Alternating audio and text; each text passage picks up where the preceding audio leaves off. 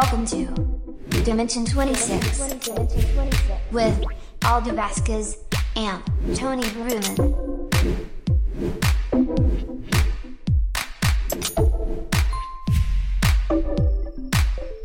Hello, hello, hello amigos, hola amigos, artistas del futuro y futuros artistas. Te lo ayudo. Al chile, va, sí es cierto. Artistas metamórficos y amigos multidimensionales. Mencionales, bienvenidos a un episodio más de su podcast favorito de arte y creatividad. Dimensión B- B- B- 20. 26. ¿Qué tal? Yo soy Toto- Toto- Toto- Toto- Toto- Toto- Tony Berumen y escucho colores.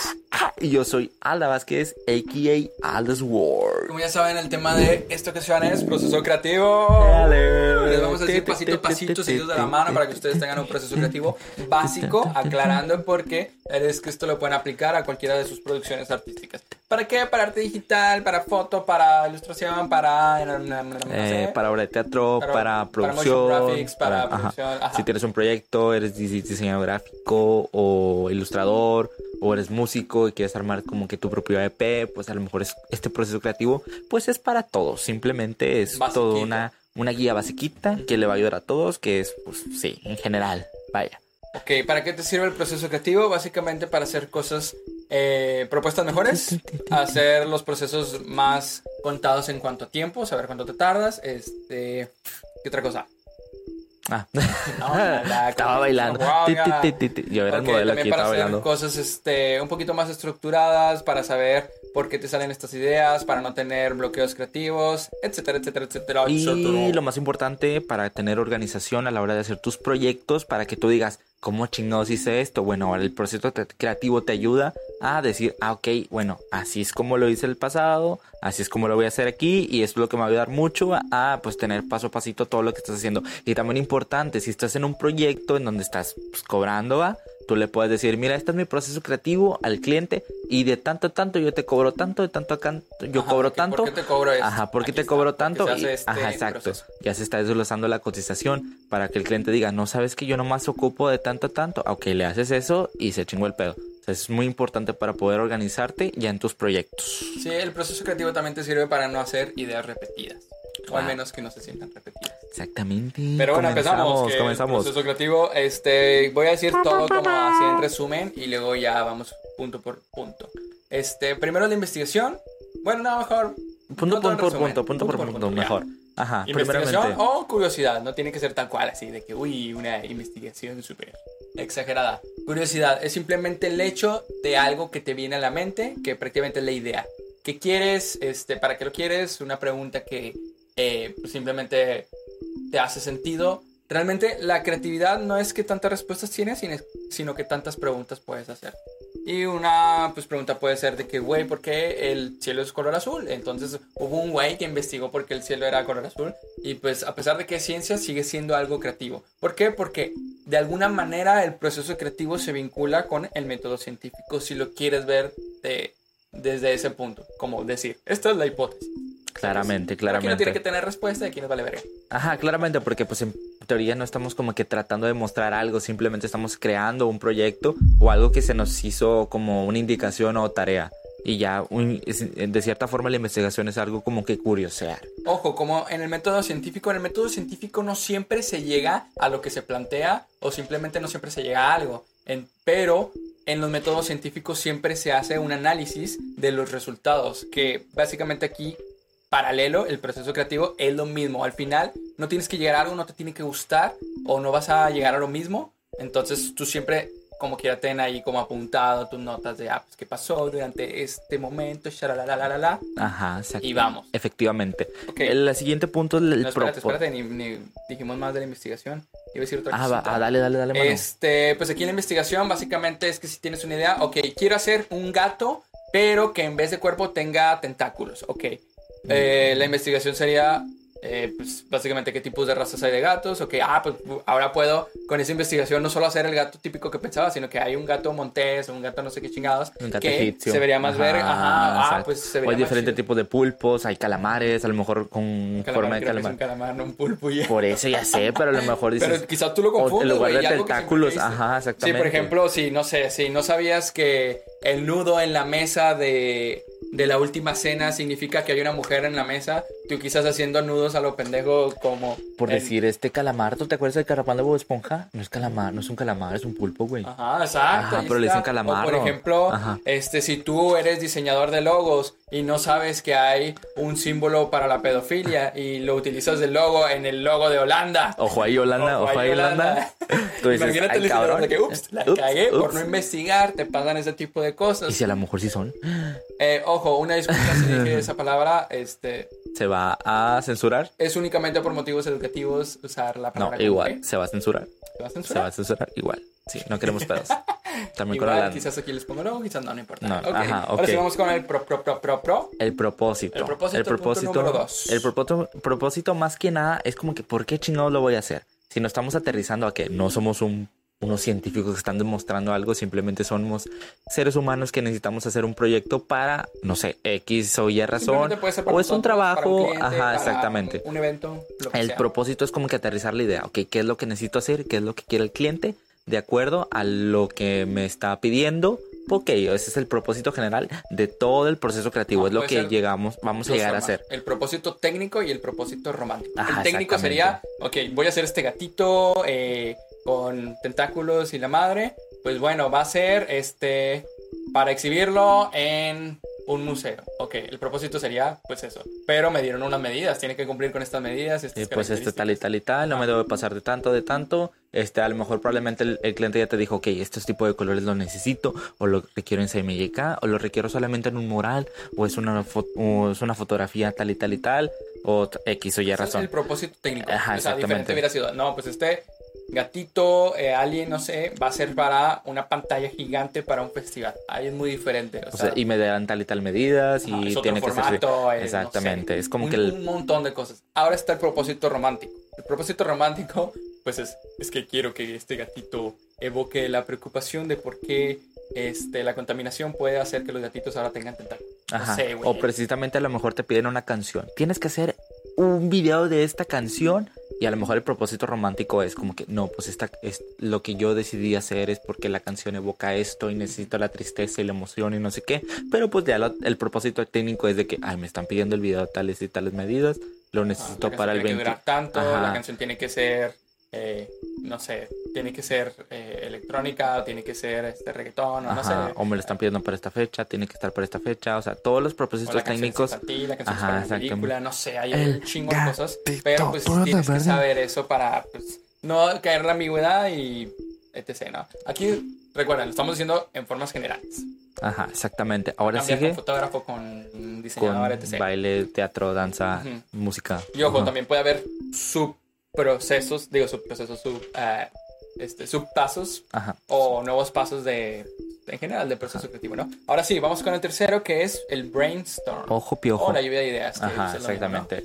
Pues la lluvia de ideas es prácticamente aterrizar todas las ideas que están en tu cabecita en un papel, ya sea en la computadora, etc. ¿Por qué? Porque nos va a ayudar mucho al siguiente paso que es después. Pero porque la lluvia de ideas nos ayuda mucho a poder desglosar y aterrizar muy bien qué es lo que queremos. Tenemos el propósito general, pero tenemos las ideas ahorita rebosando de toda la investigación que hemos hecho. Ok, a lo mejor si yo quiero ser como que me encargaron hacer esta canción por la tristeza. Ok, ¿qué es la tristeza? Empiezo con la lluvia de ideas, tristeza. ¿Qué, qué es lo contrario a la tristeza? Ajá, o de que, ¿Por qué la no sé gente qué. está triste? Exactamente. ¿Pero por qué está feliz O fíjate, ¿Se imagínate. ¿Pueden estar los dos al mismo tiempo? O a lo mejor estás como que en un... Te encargaron de hacer como que un proyecto de, de- de baile. Ok, ¿cuál es el paso de la tristeza? ¿Cómo yo represento la tristeza en el teatro? ¿Cómo se dice tristeza en inglés? Ajá, ¿Cómo se dice en exactamente. O sea, o si es un dúo, ok, ¿cómo represento la tristeza en dúo? O es una música, ¿cuáles son las notas musicales de la tristeza? Ajá. ¿Cómo- ¿Por qué la gente ¿Cuál es se la pone más triste? triste del mundo que ha Ajá, existido? ¿Por qué se pone triste la gente? Y empieza a hacer todo un, un ¿Por qué la brainstorm de, gente de- llora cuando está triste? No sé. Exactamente, o de que las lágrimas, sí, que, sí, ¿cómo son las lágrimas? De que, o sea, si empiezas a... Terminas ahí investigando cosas de Barbie. Ya sé, güey, empiezas a hacer otras...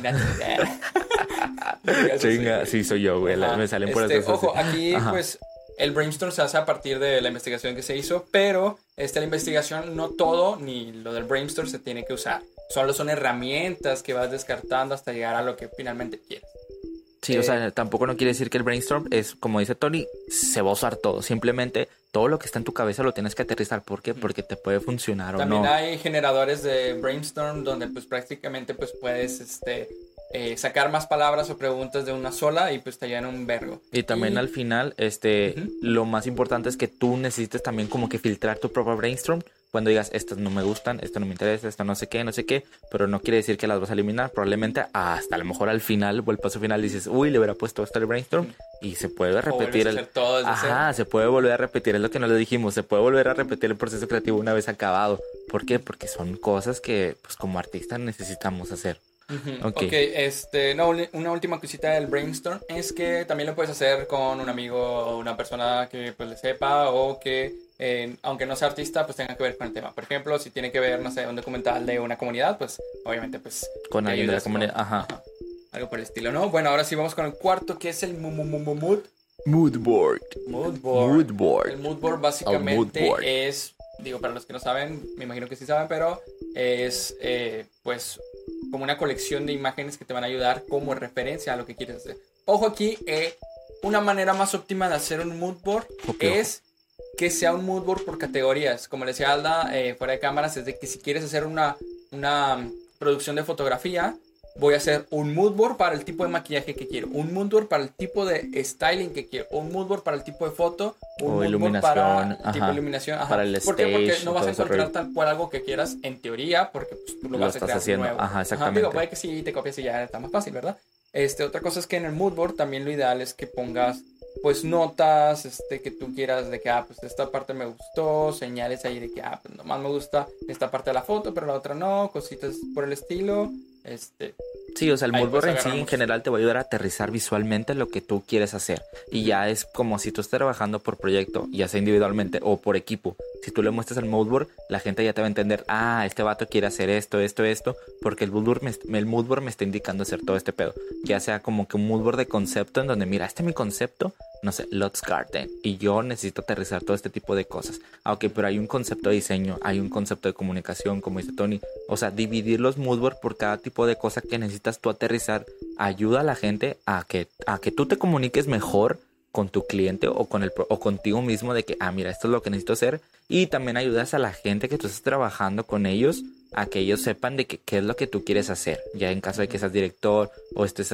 estés montando una obra ok voy a hacer el mood board de la escenografía de esta escena.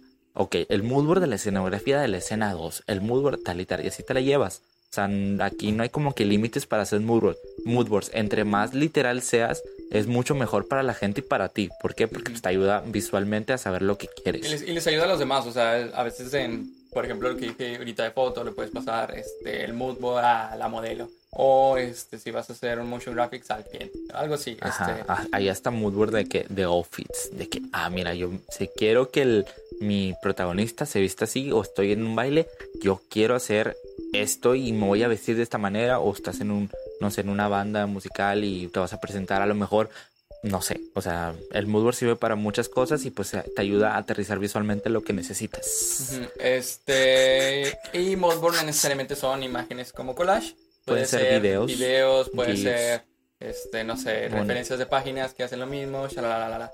Este, aquí, antes de que Alda hable, porque sí, un paso, pero hay un paso que no anoté, este, bueno, creo yo que iría aquí. Eh, podría ser eh, sketch o cualquier dibujo que te funcione, simplemente como para este, pues, pasar tus ideas storyboards, ¿no?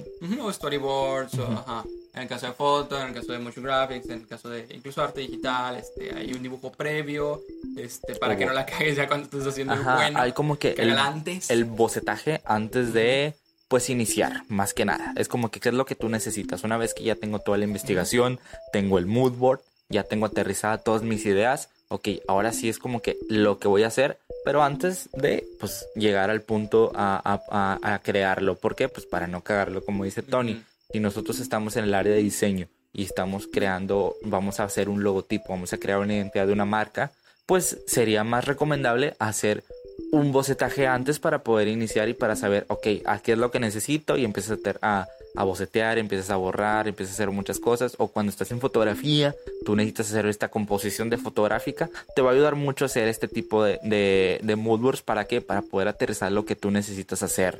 Igual ya sea a la hora de crear a lo mejor tu obra de teatro y tú necesitas cómo es la escenografía a lo mejor tú la dibujas y tú dices, ah, me imagino una rula acá y la casa sí, sí, Imagínate de que, güey, no, no hiciste boceto y la gente no sabe dónde acomodar una pinche casota que construyeron y luego cámbiala para acá y de que pinche casa pesa 10 kilos. Ay, no sé, sí, güey. Y pues te ayuda mucho el bocetaje a decir, mira, la ca- ¿cómo se vería la casa acá? Mira, yo lo boceté. Mira, así es como se ve y aquí es como se va a organizar. Ah, ok, sabes que el mood, el bocetaje número 3 me gustó más que el 4, así que vamos a hacerle así. No tienes O sea, que saber dibujar la gran mamá. no, de hecho no. entienda, hay mucha gente, hay muchos artistas que no dibujan nada. Y eso no quiere decir que los moodboards van a estar bien hechos o mal hechos o los van a calificar. Oye, no le entiendo, no. Simplemente es para aterrizar bien las cosas antes de hacerlas. ¿Para qué? Pues para que salgan mejor y, y te organices mejor, vaya.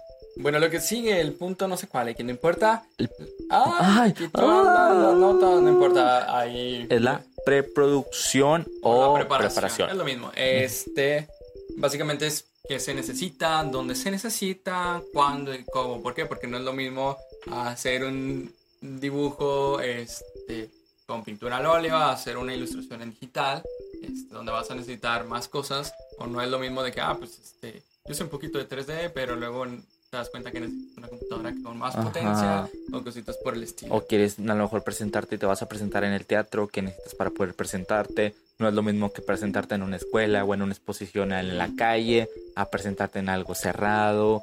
a- de que si hay luces que iluminen. O no, Exactamente. o vas a grabar en un estudio. No, ahora me toca grabar el exterior. Voy a, voy a crear una composición musical a través de instrumentos y no a través de a lo mejor un programa de, de computadora, que es lo que necesito. O sea, hay muchas cosas que se necesitan Sí. saber. Y es como que la, prepara- la preparación ayuda bastante a pues hacer un Ajá. checklist de las y, y cosas. también aquí haces un checklist de costos. Claro. Este, en cuanto a producciones audiovisuales, lo ideal es hacer un scouting. Eh, igual aquí yo creo que se recomendaría pues, para otro tipo de cosas. No sé exactamente cómo para qué. Supongo que en lo de teatro cabe o alguna danza. eh, eso es ideal. Yo creo que para saber las condiciones del lugar, ¿no? Eh, pues yo creo que ya el siguiente pasito, que ya pues es la producción o la creación, que pues básicamente es cuando haces tu obra y pues aquí probablemente lo ideal es no hacerlo solo una vez, es hacer varias veces lo mismo. Ajá, Este, a mí me pasa que, por ejemplo, eh, siempre hago como tres dibujos culeros antes del chido. este, y a veces no los termino, entonces ahí te tengo que machetear. Claro, claro, igual cuando eh, estás con la ide- identidad de la marca, probablemente haces tres o cuatro y a lo mejor eliges la que más te gustó, o estás haciendo unos cuadros y dices, uy, sabes que no me gustó, voy a empezarlo de nuevo, o déjame agarro otro lienzo y lo voy a hacer. Eso es muy importante. O a lo mejor estás ya en- entrando al ensayo de, de una obra y dices, sabes que esta escena la voy a recortar, la voy a pasar para acá y el, y el guion lo voy a quitar, o sea. Estás como que experimentando porque pues muy importante para nosotros los artistas experimentar a la hora de crear. O sea, crear es igual experimentación para nosotros. Digo, lo más difícil de todo siempre es empezar. Entonces, en teoría, todo lo que ya hiciste es para que te facilite este proceso, que probablemente no va a ser bueno, pero mínimo ya, ya puedes adentrarnos. Ojo, uno creería que ya terminó Ojo. aquí el proceso creativo, pero no. Lo siguiente es muy importante porque la mayoría de la gente lo omite y es suscribirse a Dimensión 26. Ah, ¿qué dijiste, pendejo? No, no, son No. otras cosas, pero aquí aprovecho para dar el...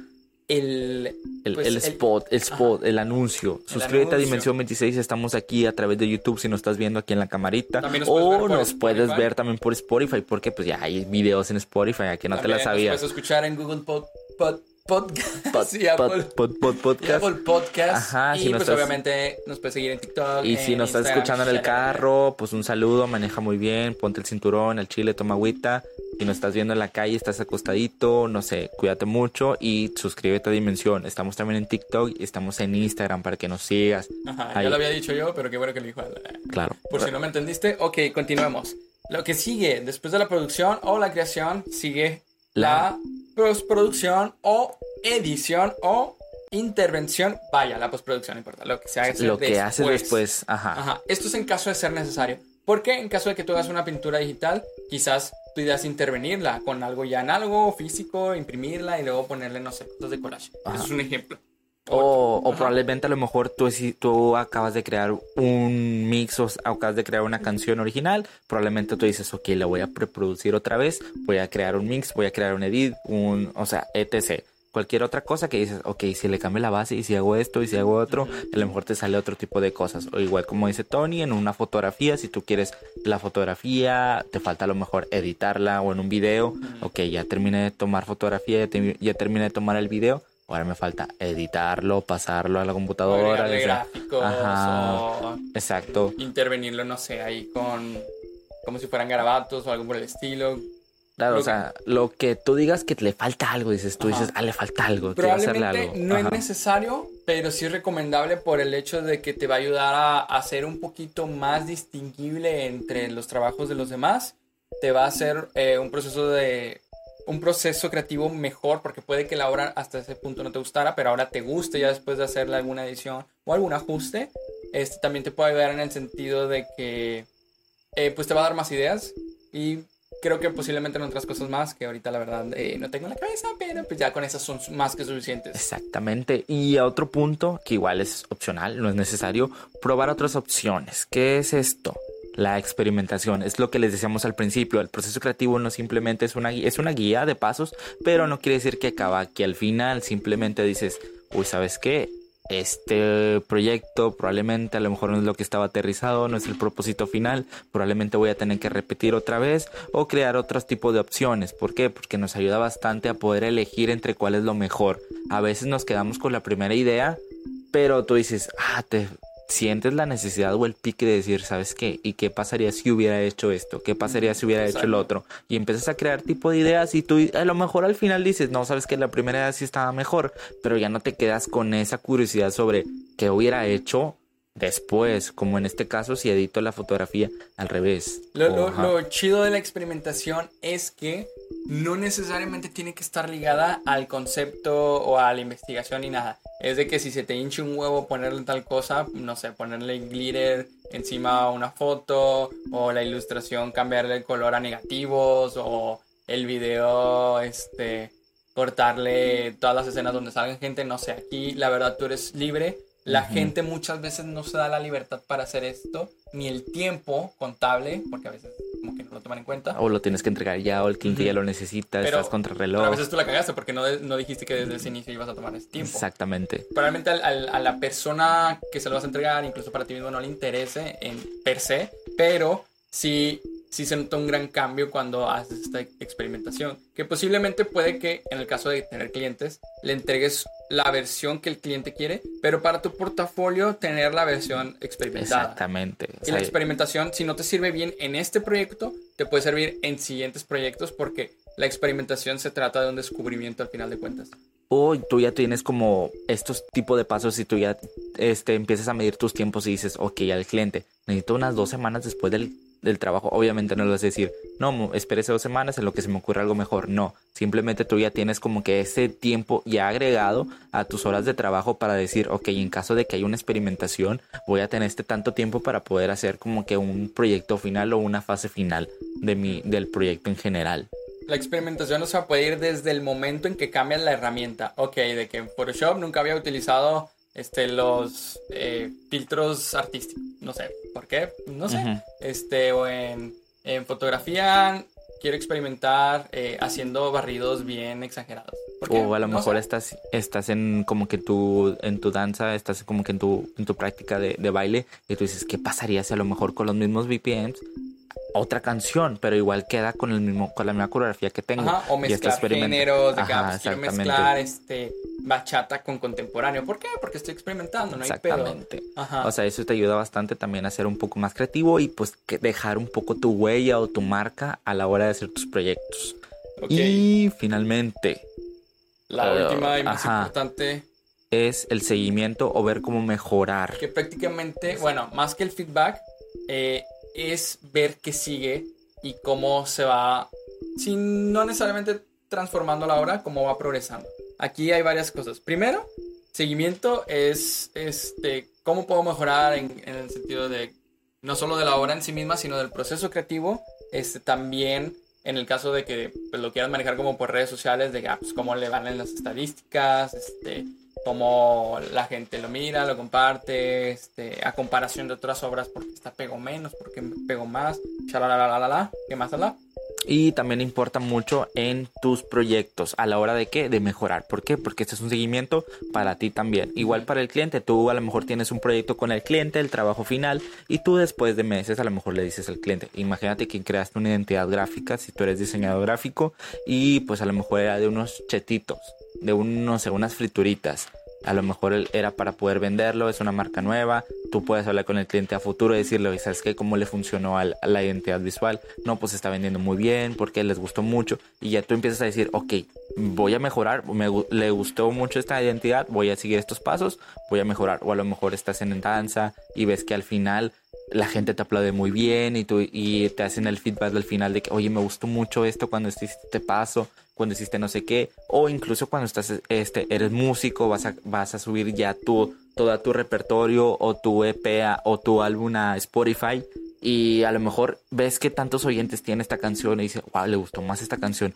¿por qué? Y empiezas a dar como que feedback, le empiezas a preguntar. O sea, es muy importante para qué? Para tu desarrollo de artista o tu desarrollo artístico para poder, este, pues no estancarte y pues evolucionar a, a lo que tú quieres llegar a ser.